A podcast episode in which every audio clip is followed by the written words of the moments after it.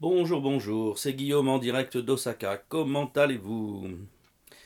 Aujourd'hui, je vous parle depuis l'automne, parce que ça y est, les chaleurs sont terminées. Cette semaine, on est redescendu à 24-25, et surtout une humidité euh, beaucoup plus euh, tolérable, beaucoup plus euh, correcte euh, qui doit traîner aux alentours de 50% aujourd'hui parce qu'il pleut.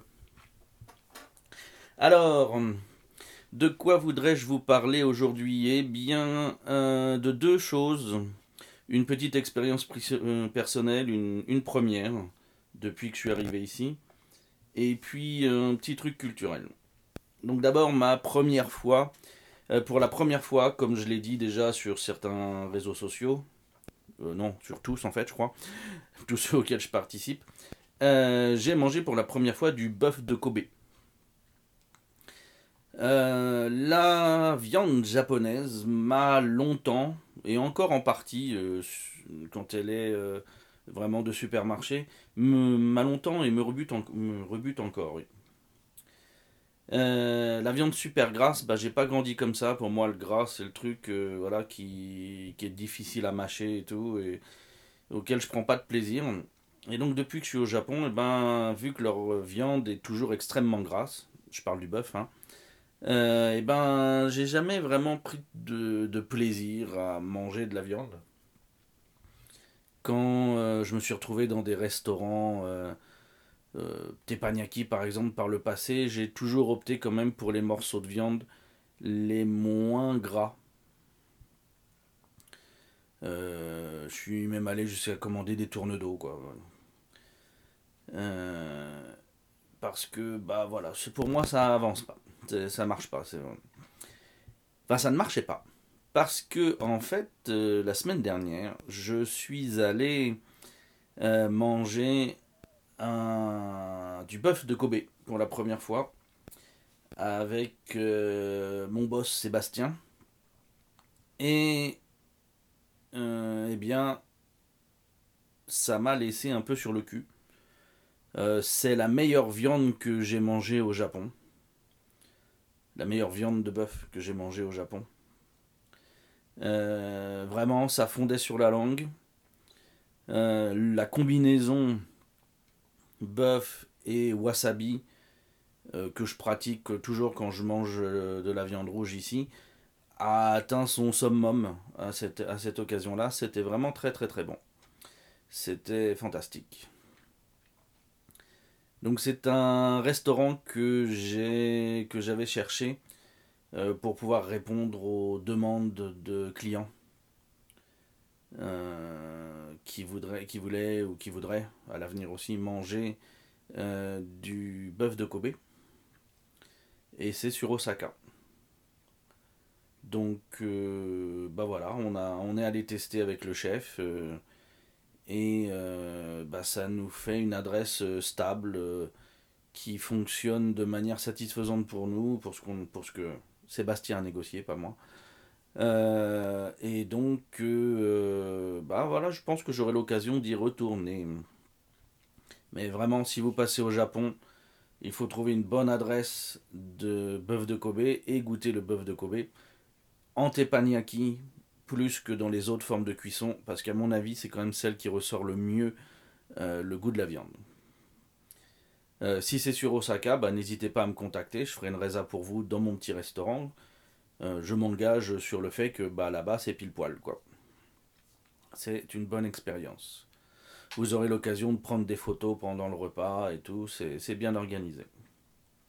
Le tarif est euh, pas excessif, il est pour nous on a trouvé pour un repas complet avec une avec boisson, euh, pas à volonté mais avec boisson. on c'était des menus à 10 000 yens. Donc on a trouvé ça tout à fait bien proportionné. Surtout qu'à la fin du repas, on avait un petit élément différent des autres restaurants. On avait un petit euh, tiramisu euh, au matcha, donc au thé vert hein, en poudre, euh, qui s'est révélé vraiment une tuerie, qui était trop trop bon. Donc voilà, c'était samedi dernier, c'était un bon moment. Ensuite, pour la deuxième chose dont je voulais vous parler, c'est plus donc c'est quelque chose de culturel. C'est aussi une expérience que j'ai en ce moment, mais c'est plus culturel. Je crois que je vous en avais parlé dans le dernier épisode un petit peu. C'est le fait que euh, le grand changement dans la vie des jeunes au Japon, euh, elle se fait entre le collège et le lycée. Parce que en gros, sauf bien sûr pour ceux qui vont dans des établissements privés, etc., euh, l'école primaire et euh, le collège se font plutôt en, succession. Euh, c'est des établissements qui sont deux quartiers plutôt. Et donc, eh bien, les jeunes qui sont là se connaissent de l'enfance, en gros de la maternelle jusqu'au collège. Mais les lycées, par contre, sont sur concours, sont avec spécialité, etc. Et donc, bah, l'entrée au lycée signifie une dispersion des jeunes d'un quartier. En conséquence, les... la dernière année, donc l'année de troisième euh, chez nous, est une année euh, pivot au Japon. C'est euh, l'année shonen, c'est l'année de... des dernières expériences d'enfants en quelque sorte. c'est le, les derniers moments de d'activité avec ses amis d'enfance et ça se retrouve énormément dans les activités sportives. Parce que les enfants euh, vont, de troisième vont donc préparer les concours pour, les, pour entrer dans les lycées euh, sur fin début d'année, fin d'année, début d'année, donc décembre, janvier, si j'ai bien compris. Et donc les activités euh, sportives à ce moment-là, stop pour eux. Ils doivent se consacrer aux études. Et donc euh, l'été de la troisième, vu que comment dire, l'année scolaire va de d'avril à mars, eh bien les mois d'été et début de l'automne sont les derniers euh, moments, euh, les derniers matchs, les derniers entraînements, sont les derniers moments de vie comme ça collective du sport. Donc mon fils aîné là qui est en troisième, qui fait du foot, eh bien, ils sont dans un processus, euh, le, processus final de leurs années foot.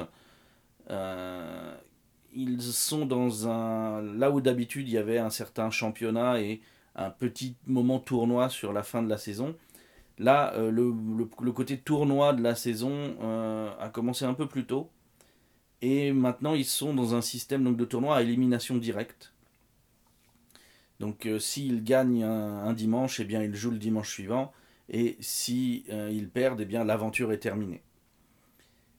Et bon, les jeunes euh, le savent et euh, le vivent un peu comme ça, mais la chose la plus la plus étrange, c'est que ce sont surtout les mamans qui poussent à la nostalgie, qui poussent vraiment à, mettre en scène cette c'est vraiment ces derniers moments.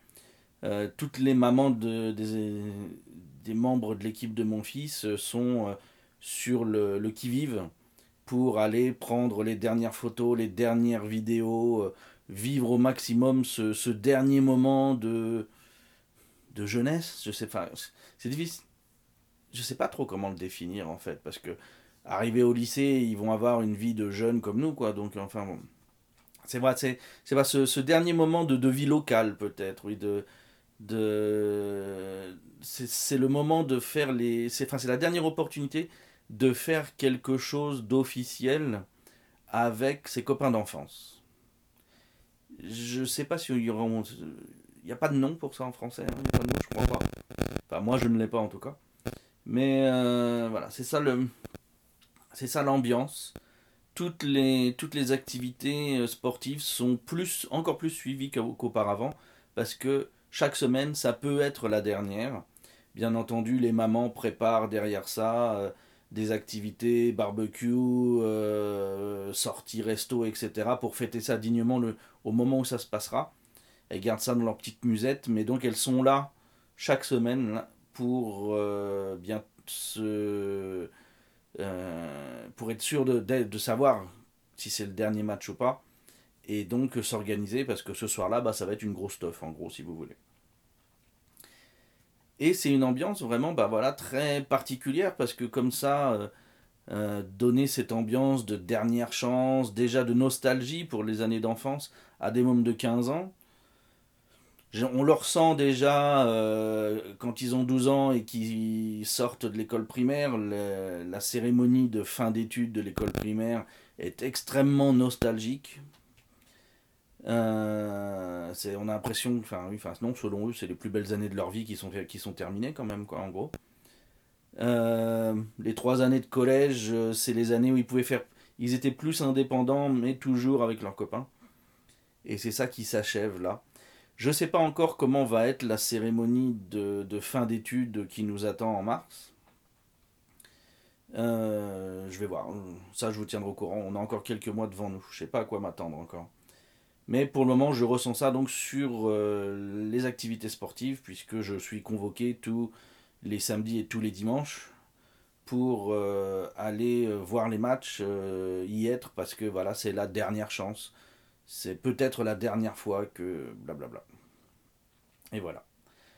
Sinon, euh, pour les suivis de nouvelles, on est donc plus d'une semaine euh, après le typhon. C'est moi qui s'appelait le 21 pour nous. Nous, on donne que des chiffres. Le 21, donc c'est quoi JB ou JB ou JB, quelque chose comme ça. Euh, on est une un peu plus d'une semaine après, et ben les réparations vont toujours bon train. la ville reste une petite fourmilière un peu plus active que d'habitude. Euh, pour mener les différentes réparations. Euh, les plus massives euh, restent encore à faire, mais on a vu à la télé que déjà sur le pont de, de l'aéroport d'Osaka, par exemple, ça avançait bien. tout ce qui était arbres, etc., on est sur les, la gestion, le replantage ou la suppression des arbres.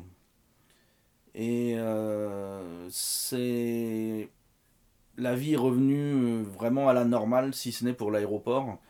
Donc des gens se plaignent que l'économie en prend un coup parce que il y a, quasiment plus de touristes chinois, asiatiques en général, mais chinois, coréens, euh, parce que voilà, ils descendaient, euh, ils arrivaient à l'aéroport d'Osaka, ils passaient leurs vacances à Osaka en rayonnant sur les villes d'à côté. Et s'il n'y a pas l'aéroport, et ben du coup ils ne viennent pas du tout dans cette région-là, ils vont sur Tokyo ou alors plus proche euh, sur Nagaoka, ou même annule complètement. Donc il y a un certain nombre de gens qui se plaignent que euh, il va y avoir un impact important sur l'économie locale. Bah, l'économie portée tourisme, oui, mais euh, donc certains quartiers, oui, ont des baisses d'affaires, mais bon, je pense que ça reviendra sur la fin d'année. Et puis le reste de la ville, par contre, lui, a tendance à dépenser plus que d'habitude euh, pour les réparations des maisons, euh, les replantages d'arbres, etc., les entretiens d'espaces verts. Donc l'un dans l'autre, euh, il va y avoir une baisse, oui, du, PIB de la région, mais cette baisse-là ne va pas être catastrophique. c'est quand même surtout du profit qui disparaît, pas de, pas, vraiment le chiffre d'affaires de survie. Donc on aura peut-être quelques magasins qui vont, se fermer, qui vont fermer, euh, probablement des parapharmacies.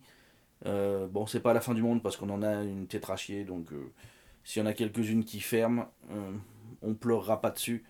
Il y a suffisamment de jobs dans la ville pour que ceux qui y travaillaient trouvent quelque chose ailleurs. Donc voilà, c'était le petit update sur la question.